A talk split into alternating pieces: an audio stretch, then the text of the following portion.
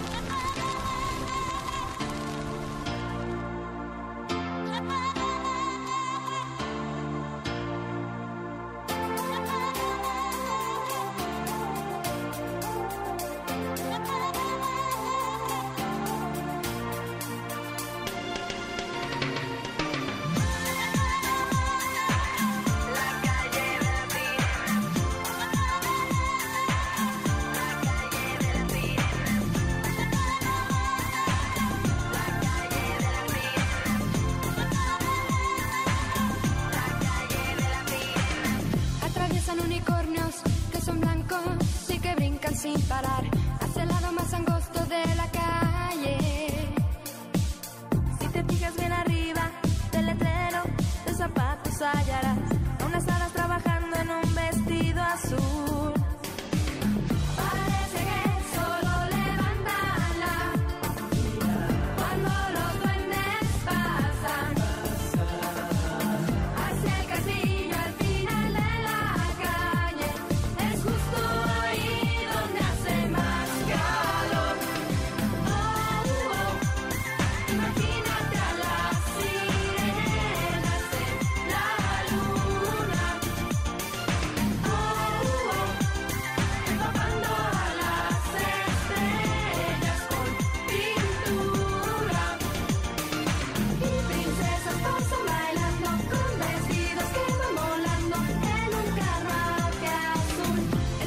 Ah, qué buena canción para nuestra conexión retro del día de hoy, en donde viajamos hasta 1996 y ya sé que hay muchos connectors que han de estar pensando, "¡Ah! tanto tiempo, lleva tantos años esta canción.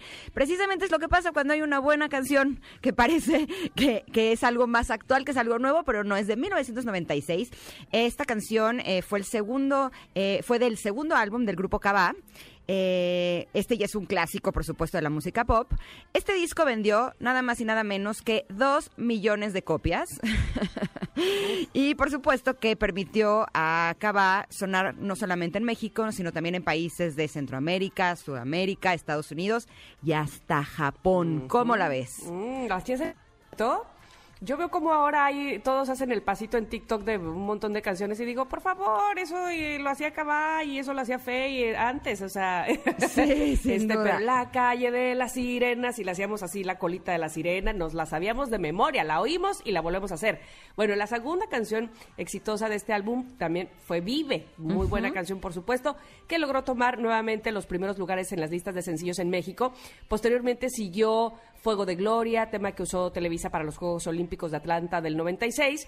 El cuarto sencillo fue Estaré, considerado por algunos fans como una secuela de la canción Al Pasar. Y más adelante se hizo una reedición para incluir el tema Am- Amor de Ver... No, no, esa era otra. Amor de Estudiante, ¿no? Y se dice que La Calle de las Sirenas es un himno de la cultura pop de los 90. Más allá es eh, un llamado al rescate del planeta, precisamente de eso habla esta canción, que desde entonces ya peligraba por los malos cuidados del ser humano. Oye, justo cuando eh, vi que esta canción precisamente tiene esa intención de rescatar al planeta, te juro que me puse a pensar y dije, un dragón de este castillo está triste y tiene muy mal humor y las princesas pasan bailando con vestido. Y dije, ah, caray, ¿eso, ¿eso cómo está en el rescate del planeta? A las sirenas en la luna, empapando las estrellas con pintura. Evidentemente es una imagen espectacular que nos ha hecho volar a todos los que la hemos estado escuchando desde 1996. Pero yo dije, ¿y por qué no le preguntamos a Daniela Magún de Cabá a qué se refiere con este rescate? Buenos días, Dani. Hola, ¿cómo estás, Sigrid? ¿Cómo estás, Tamara? Gracias por invitarme. Estamos súper contentas felices, sí. de que estés con nosotros, Daniela, para hablar de esta conex- conexión retro espectacular. Y para empezar, dinos, ¿cómo está eso que el rescate del planeta tiene que ver con sirenas que empapan a la luna con pintura? O sea, Si quieren que les sea muy honesta, no tengo ni la menor idea. Yo creo que ahí en sus notitas algo estaba medio chueco. Porque, sí, ¿verdad? Sí, Oye, yo creo que más es- bien se refería a la canción que también está en ese disco que se llama Una Ilusión, Ah. que esta canción sí la escribimos y también fue sencillo y sí la escribimos pues más que más allá que para rescatar el planeta pues para darnos cuenta de lo que estaba sucediendo en ese momento que increíblemente más de 20 años después eh, seguimos viviendo no o sea como preocuparnos tanto por eh, descubrir nuevas galaxias por conquistar y no darnos cuenta exactamente qué es lo que está pasando aquí en nuestro suelo debajo de nuestros pies entonces yo creo que más bien era Más eh, bien era eso, refiriéndose sí. a una ilusión porque la calle de las Claro. sirenas yo creo que habla de mucha cosa antes que de rescatar al planeta. Ya decía yo. Es más de alucinar. Oye, pero justo de alucinar quiero hablar porque seguramente a la edad que tenían ustedes cuando grabaron esta canción y con la intención de divertirse, que finalmente me parece a mí y eso es lo que transmitían, eh, es lo que hacían cuando cantaban, cuando se subían al escenario, divertirse mucho y nos divertíamos mucho con ustedes cantando sus canciones. ¿Qué significó esta canción? A mí me gusta hablar como del origen. Desde que la grabaron, pensaron que iba a ser lo que es el día de hoy, tantos años después. No, mira, te voy a contar esta historia que de verdad es una buena historia. La, la escribimos, cuando escribimos la canción, eh, dijimos, no, o sea, está, está muy rara. Este, obviamente nos fascinó y, y- y nos parecía increíble, pero sí decíamos que sentíamos que iba a estar muy rara, que todo el mundo iba a decir que, que estábamos pensando, Que, que se fumaron, locos. exacto. literal y entonces así tal cual la letra la hicimos bolita y la tiramos a la basura este al otro día eh, ese disco lo grabamos con Marco Flores él fue el productor del disco y su hermano Gerardo Flores eh, no sé si lo recuerdan bueno Gerardo es, es muy talentoso estuvo muchísimos años en Sábados Y Gigantes. son her- hermanos de Laura, ¿no? exactamente hermanos de Laura. Eh, Gerardo venía a montar las voces con nosotros para las canciones, porque ya las íbamos a grabar, y nos dijo, falta una canción, ¿qué onda con esta? Y le dijimos, no, fíjate Gerardo que escribimos la letra, pero se nos hizo que estaba muy, que no venía al caso, o sea, y nos dijo, a ver, enséñanos, enséñenme la letra. Literal la sacamos del bote de la basura, la desarrugamos, la vio y él nos dijo, tienen que grabar esta letra, esta canción va a cambiar su carrera. Él nos lo dijo así. Gerardo, Y nosotros sí. dijimos, no, Gerardo, está, está muy rara, quién sabe qué. No, no, no, la tienen que grabar, la tienen que grabar, la tienen que grabar. Y gracias a Gerardo Flores es que la grabamos, porque si no, no la hubiéramos grabado y quién sabe qué hubiera sucedido. O sea, igual se hubiera ido para otro lado, no, no sé, pero pero es gracias a él que la grabamos y me encanta esa Wow. historia porque pues sí, son esas cosas en la vida que son que son parteaguas. No, sin lugar a dudas, esta canción ha sido emblemática y ha sido sumamente importante en su carrera. Es de las mejores que han tenido. Y eso que tienen muchísimos éxitos. Pero yo quisiera viajar todavía un poquito más atrás, eh, porque cuando yo estaba en Garibaldi, eh, Sí. justo fue cuando empezó el grupo Cabá. Y compartíamos eh, productores. Estábamos en un lugar que se llamaba Conceptos, en donde eh, los dos ensayábamos y demás. Y algo que no les he contado nunca es que yo sentía que yo era como muy, muy chavita y como muy, eh, como yo no me sentía nada sexy. Esa es la verdad. Y yo decía, pero yo qué estoy haciendo en Garibaldi. Yo debería de estar Yo en debería Cava. estar en Cava. O sea, ¿me estás diciendo que, que Federica, Daniela y María José no eran sexys?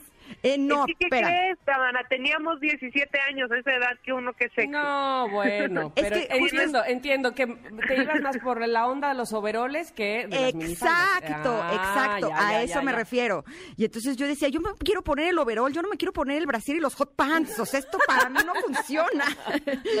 Pero dime una cosa, Daniela, porque a mí me impresionó desde el primer momento que los vi, eh, que cantaban, bailaban, componían, Componían, o sea, claro. de veras eran así un bonche de talento. ¿Cómo fue que lograron estar todos juntos en este proyecto? ¿Hicieron casting o ustedes eran amigos o cómo era? Es algo que nunca les he preguntado y conviví con ustedes durante años. No, convivimos muchísimo. ¿Te acuerdas de esas épocas de conceptos? Qué divertidas eran. Sí. Eran divertidas, pero era mucho trabajo. Y la verdad es que, pues mira, nosotros nos, nos unimos solos. Federica y Ela, que son hermanos. Este, Sergio es primo de Federice y El Apio. René y yo estudiábamos juntos en la escuela. Y María José era vecina de Federica y del Apio. Entonces, Mm. literal, un verano que no teníamos nada que hacer, eh, nos juntábamos en, en la cochera de Fede y veíamos a un grupo que se llamaba The Party, que era de, de, de Disney, este y los veíamos y les copiábamos sus canciones y les copiábamos sus bailes y, y así fue que empezamos como a jugar y básicamente a ocupar el tiempo, como tú dices, ahora lo hacen los niños en TikTok, ¿no? Se juntan y hacen los bailes y se quedan horas hasta que los perfeccionan, este, realmente sin saber si tienen un sentido o un futuro. Claro. Eh, eso es lo que hacíamos nosotros, a diferencia, pues en nuestros tiempos, copiar eh, canciones de grupos este, de Disney. Entonces así fue y luego eh, luego empezó Valores Juveniles y entramos a concursar a Valores Juveniles y ganamos y ya luego vino todo lo que era conceptos, que pues sí fue... Pero te voy a decir que Ingrid, en conceptos a los cabas nos peluciaban, ¿eh? ¿En serio? Yo no. Yo Nos cero. ¿Por qué, Daniela? A ver. Pero ¿por porque qué había dices- muchos grupos en conceptos. Obviamente estaban los Garibaldis, que eran como los, pues obviamente ya llevaban una carrera larguísima y eran súper exitosos. Entonces eran los Garibaldis con su camerino solos y muy consentidos y apapachados. Y luego estábamos el, re, el resto, luego estaban el resto y luego así en el plancton los cabas. ¿En serio? Ah. Sí, porque estaban, mira, estaba Chicos del Boulevard, estaba Curvas Peligrosas, estaba Voces y todos los veían como, wow, no, qué bárbaro y qué increíble y sus vestuarios. Y en nosotros, no es formal, pero nadie creía en nosotros más que nosotros. Nosotros creíamos tanto en nuestro proyecto que no lo íbamos a soltar y no lo íbamos a dejar ir. Y yo creo que esa es una historia bien linda de, o sea, siempre que me preguntan que, que la platique, es una historia bien linda de tener un sueño y no soltarlo y trabajar, realmente trabajar para lograrlo, o sea, sin que nadie te dé nada, trabajar arduamente y, y no soltar tu ideal, no soltarlo, no soltarlo, no soltarlo, y fue lo que nosotros hicimos. Son inspiracionales sin lugar a dudas. No. Oye, pero ahorita que hablabas de los overoles y esas cosas, eh, ¿también ustedes creaban este concepto de imagen que también era súper divertido y, y original? Sí, bueno, lo- el vestuario lo he hecho yo desde el principio. La verdad es que he Ah, ¿eres tenido tú? porque Ah. ha sido ha sido pues una una faceta mía que me encanta, que es la moda y este y en ese entonces, pues como te digo, es muy chistoso porque no teníamos no teníamos dinero y iba a ser la portada de nuestro primer disco. Eh, entonces no teníamos un presupuesto para para para vestuario y el fotógrafo en ese entonces que sigue siendo un gran fotógrafo Carlos Omonte eh, nos dijo, me gustaría hacer unas fotos como con agua, como que está lloviendo. Entonces se me ocurrieron, eh, ju- junto con una amiga mía que se llama Léxica, que trabajaba ahí en conceptos también. Sí, también nos hizo cosas a nosotros en Garibaldi. Exact- exactamente. Ahora Aléxica sí, es de mis mejores amigas todavía después de todos esos años. ¿Sí? Sí, y este, entonces nos ocurrió estos estos overoles, pero literal los vendían afuera del Metro Camarones, costaban 33 pesos. Neta. Entonces, son los overoles que, que usaban y que siguen usando las personas de intendencia de la ciudad. Entonces fue por eso que, y, y mira, nunca pensamos que se iban a volver tan emblemáticos, ¿no? O sea, y, y era horri- es, era horrible, sigue siendo, este, bailar en ellos porque, o sea, así ¡Qué chavitos, calor! pero bajábamos dos kilos ahí adentro, imagínate. Era un sauna eso, de plástico. Sí, sí, cosa. sí. Oye, pero a mí, a mí eh, me, me voy a regresar un poquito porque me sorprendió mucho y me, y me dio mucha ilusión ubicarlos eh, en, en esa casa todos juntos, copiando las coreografías. Me puedo imaginar tardes de risa loca componiendo, eh, de disfrute total. Pero ¿quién o cómo aparece eh, Cabá de repente en una disquera o grabando o dándose a conocer a la juventud de aquella época? ¿Cómo, cómo? Porque eso me habla también de no solo de perseverancia, que ya, que ya estás platicando de, de- de perseguir tu sueño y no soltarlo, sino de verdad de creer mucho en ustedes y en lo que traían, ¿no? Pues nosotros un día decidimos que le queríamos que queríamos entrar a, a concursar a valores juveni- a valores juveniles. Em, que en esa época era pues como ahora es la voz. ¿no? Este Operación Triunfo, en esa época teníamos valores juveniles. y, y entonces em, decidimos buscar a Luis de Llano y literal abrimos la sección amarilla, que hoy ya nadie sabe qué es, pero la sección amarilla. Antes y hasta la peleabas. el teléfono de Televisa. Es que de verdad que son buenas historias. Buscamos el teléfono de Televisa y marcamos, este, y cuando nos contestaron dijimos, eh, la oficina de, de Luis de Llano, por favor, y nos preguntan, ¿Macedo o Palmer? Y dijimos, puta, ¿quién es la diferencia? No nos ¿Cuál sabíamos que cuál? existían dos, ¿no? Así el que produce a cantantes. Así, Así dijimos, ¿En serio? el de alcanzar una estrella. y nos comunicaron. Y nos contestó Lucy, su secretaria, Ah. que, que, pues no sé, Divina. le mando un saludo porque Lucy estuvo toda la vida con Luis.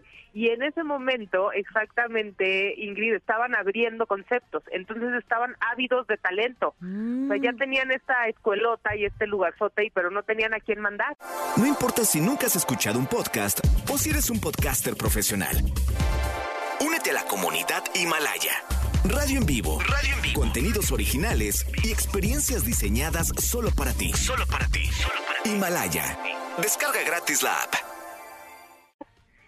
Entonces, este, entonces, por eso fue que nos dieron la cita y nos, nos mandaron a conceptos, así como, pues, para tener este pues, talentillo y nosotros nos, por, por eso fue que llegamos a conceptos.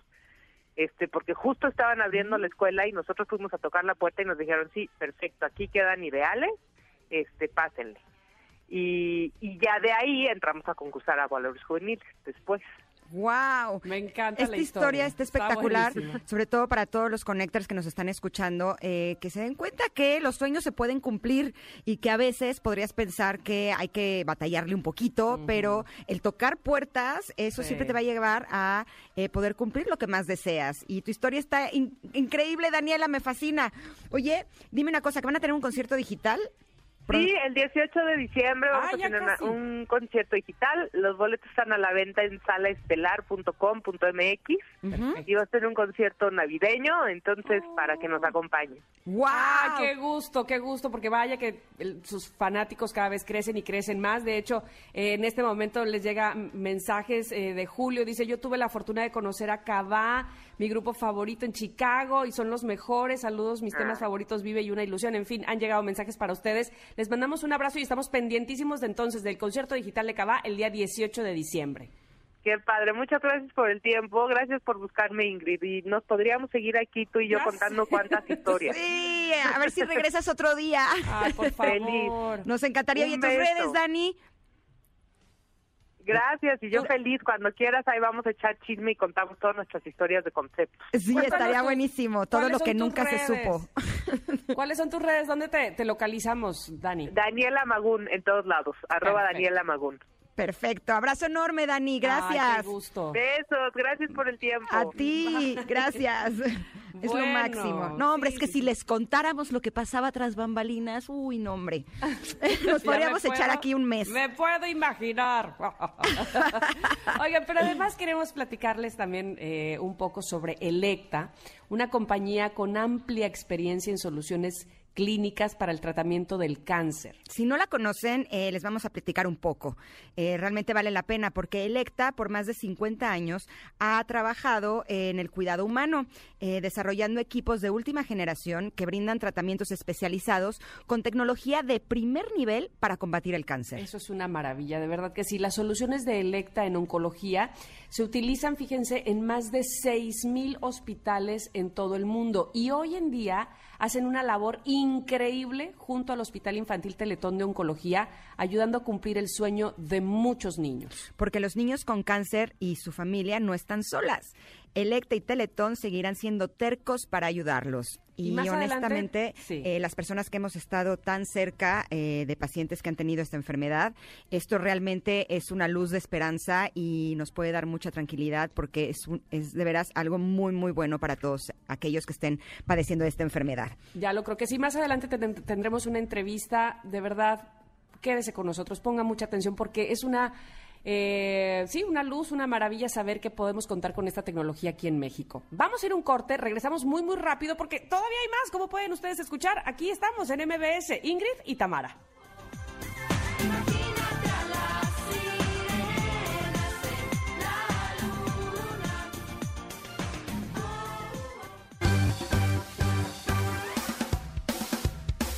Es momento de una pausa.